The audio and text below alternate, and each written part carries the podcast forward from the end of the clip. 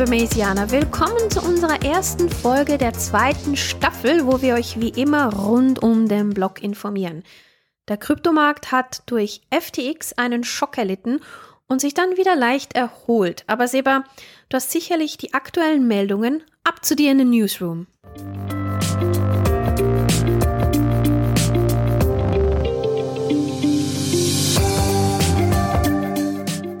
Zwei Wochen sind vergangen und schon wieder ist so viel passiert. Gehen wir mal zuerst nach Lateinamerika, da das größte und wichtigste Land Brasilien. Brasilien verabschiedet das lang ersehnte Kryptogesetz und erlaubt die Verwendung von Bitcoin als Zahlungsmethode. Das heißt jetzt nicht, dass es ein gesetzliches Zahlungsmittel ist. Es ist einfach eine erlaubte Zahlungsmethode. Und weiterhin klassifiziert Brasilien verschiedene Arten von Kryptowährungen, beauftragt je nachdem die Behörden für die Überwachung zuständig zu sein und gibt Regeln zur Verwahrung und Lizenzvergabe. Nur noch der Präsident muss unterschreiben. Was leider ausbleibt, sind Steuervorteile für das Green Mining. Das hatte man eigentlich versprochen, dass wenn man mit erneuerbarer Energie meint, äh, dass es dann Steuervorteile gibt. Aber ich wollte schon, jetzt nicht. Ich wollte schon fragen, was ist Green Mining? Dann geht's weiter zurück nach Europa oder sagen wir mal fast Europa, Russland. Denn Russlands größte Bank arbeitet an einer eigenen Blockchain. Hoppala.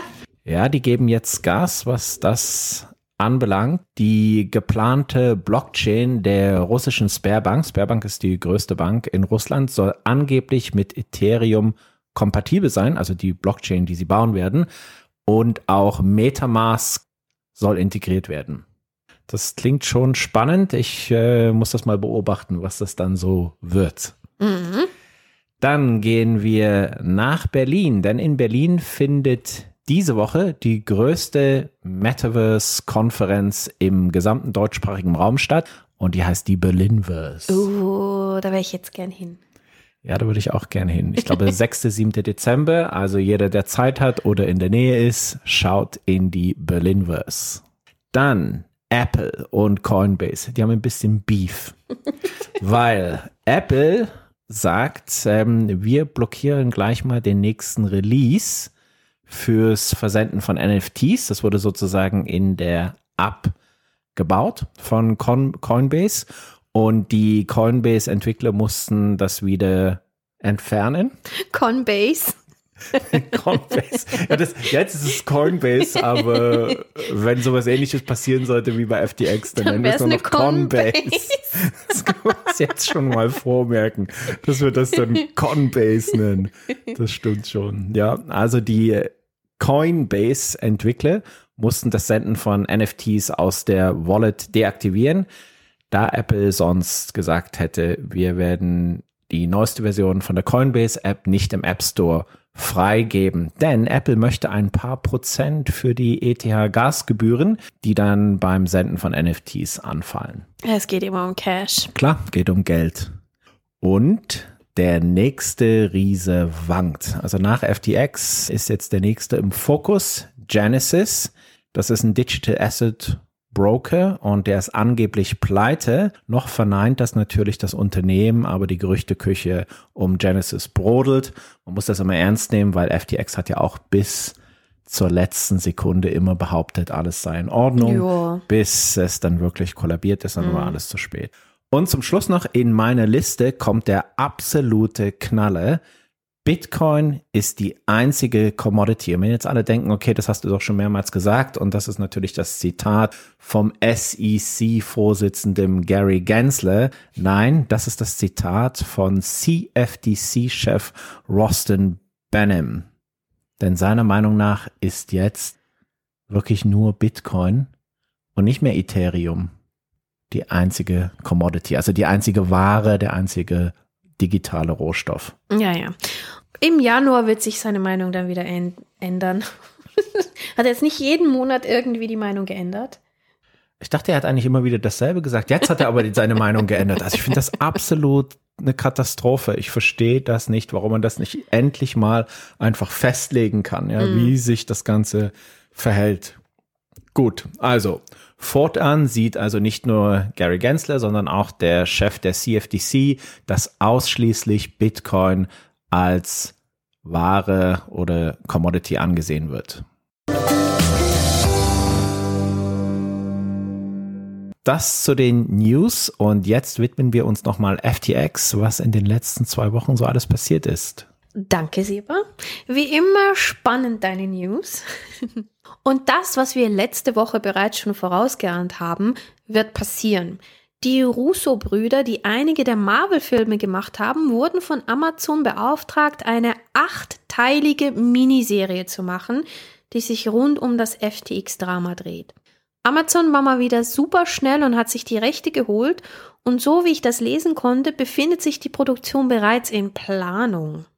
Amazon ist einfach Prime. Aber das war klar. Das Ding wird verfilmt. Das haben wir ja von Anfang an gewusst. ja, das war so klar.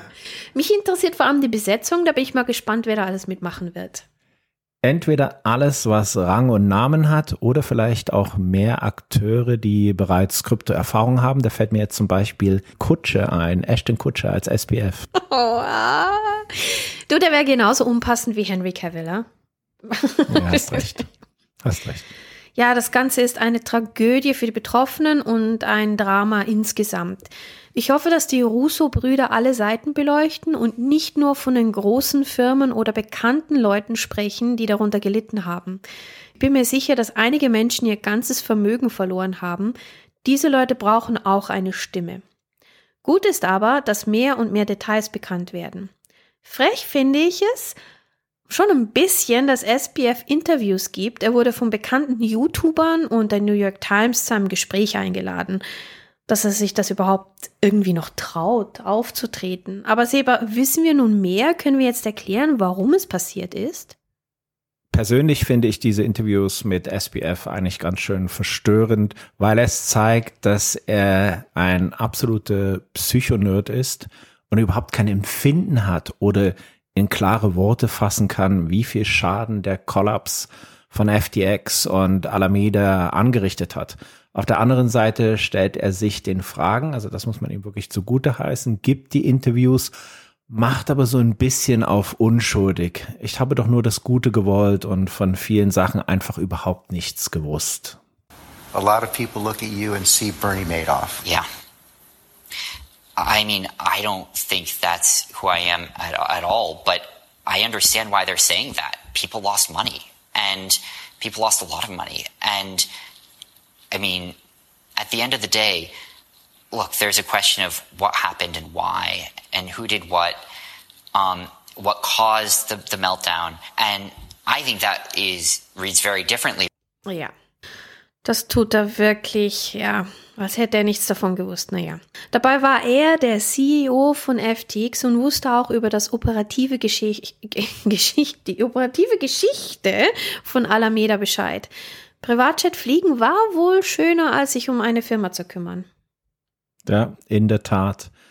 Schon beim Zusammenbruch von Terra Luna, das ja am Anfang diesen Jahres passiert, hat SBF nach internen Aussagen zugestimmt, dass Kundengelder benutzt werden dürfen, um Sicherheitsleistungen aufzustocken, damit die Margin-Trading-Positionen von Alameda keinen Totalverlust erleiden.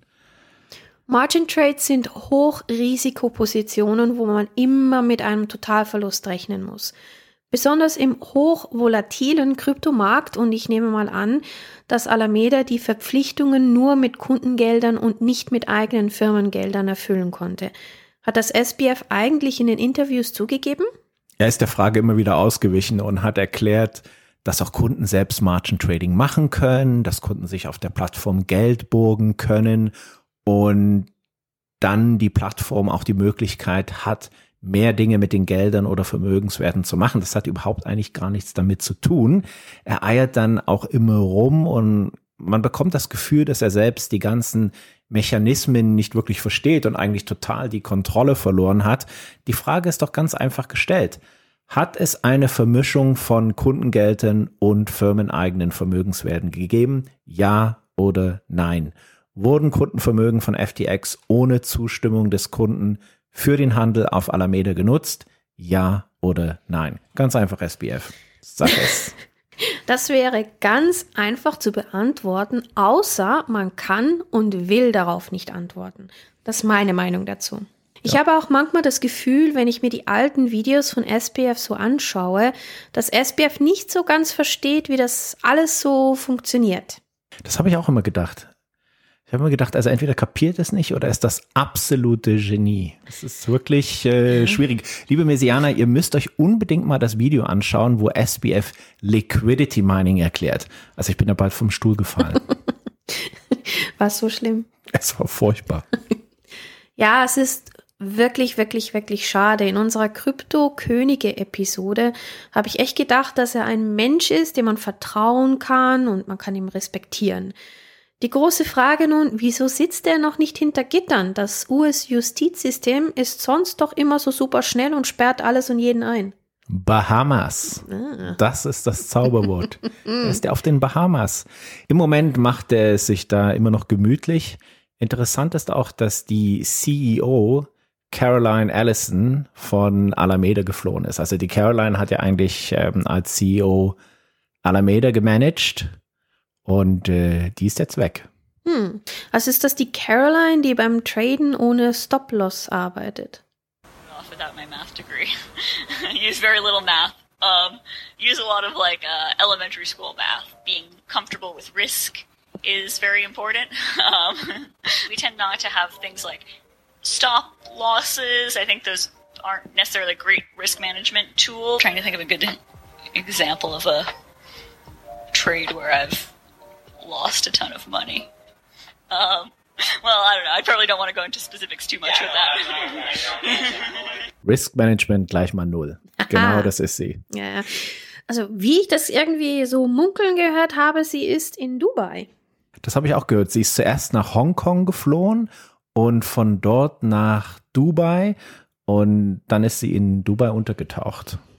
Okay, obwohl Dubai jetzt nicht, also persönlich würde ich jetzt da nicht hingehen und mich da verstecken, aber naja. Die Nutzer können immer noch nicht ihre Gelder von FTX beziehen. Und was ist eigentlich mit den gestohlenen Kryptos von FTX passiert? Weiß man da schon, wer das war? In einem Artikel habe ich gelesen, dass SBF sagt, dass FTX anscheinend solvent ist und die Kunden bald wieder einloggen können. Ja, was glaubt? Also ich glaube nicht daran. Ich Nein, denke, ich das wird nicht. sich noch sehr, sehr lange hinziehen. Ja, wie gesagt, FTX hat ja auch unter diesem Hack zu leiden, also dass wirklich ähm, Gelder entwendet wurden. FTX hat um die 400 Millionen US-Dollar verloren und man munkelt, dass es ein Insider gewesen ist, also einer, der für FTX arbeitet. Ja. Weil ein Großteil aus dem Cold Storage kam und es eigentlich unmöglich ist, von außen darauf zuzugreifen. Ja, Achtung, jetzt kommt hier meine Conspiracy Theory, die zweite, an die ich glaube, dass ich habe das Gefühl, das war, war er selber.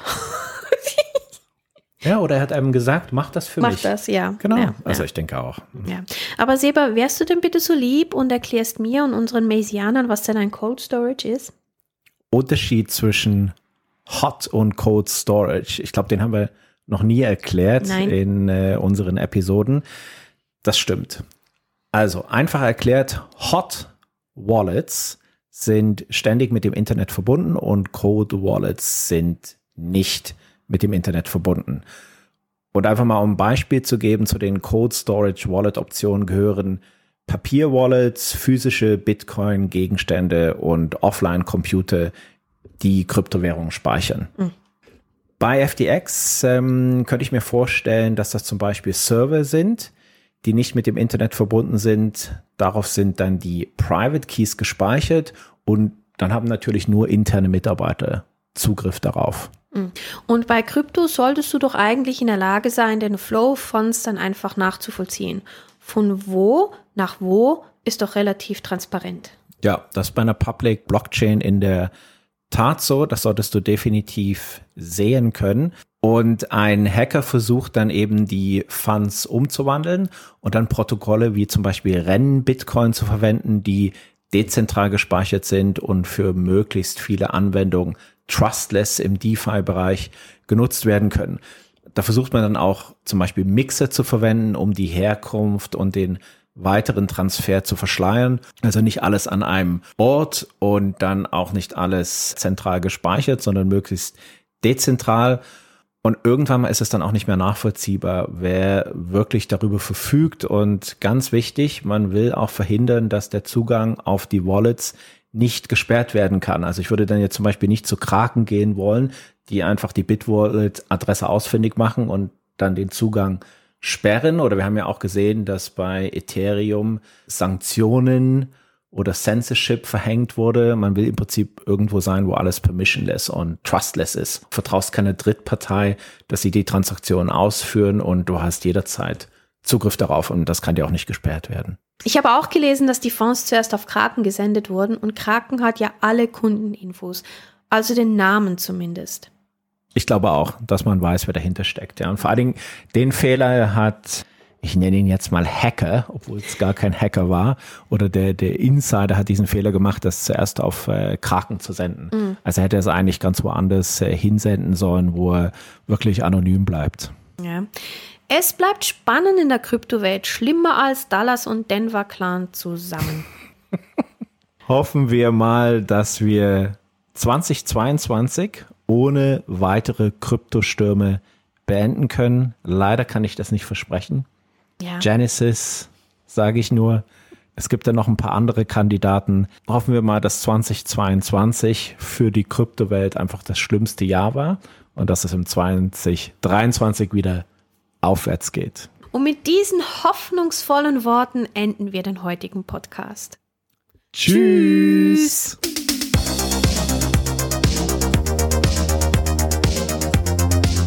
Wir hoffen, dass euch die aktuelle Folge gefallen hat. Ihr findet uns natürlich auch auf YouTube. Sucht doch einfach nach Maze Podcast. Und wenn ihr schon mal da seid, dann folgt doch auch dem Kanal bitte und gebt den Videos ein Like. Falls ihr noch Fragen habt oder Anregungen, dann bitte schreibt das doch in die Kommentare. Wir werden uns die alle durchlesen und dann natürlich in den nächsten paar Podcast-Folgen darauf reagieren. Falls ihr uns aber lieber per E-Mail erreichen wollt, dann schreibt uns doch an crypto@maze32.net. Das wäre c r y p t o at m a s e 32.net.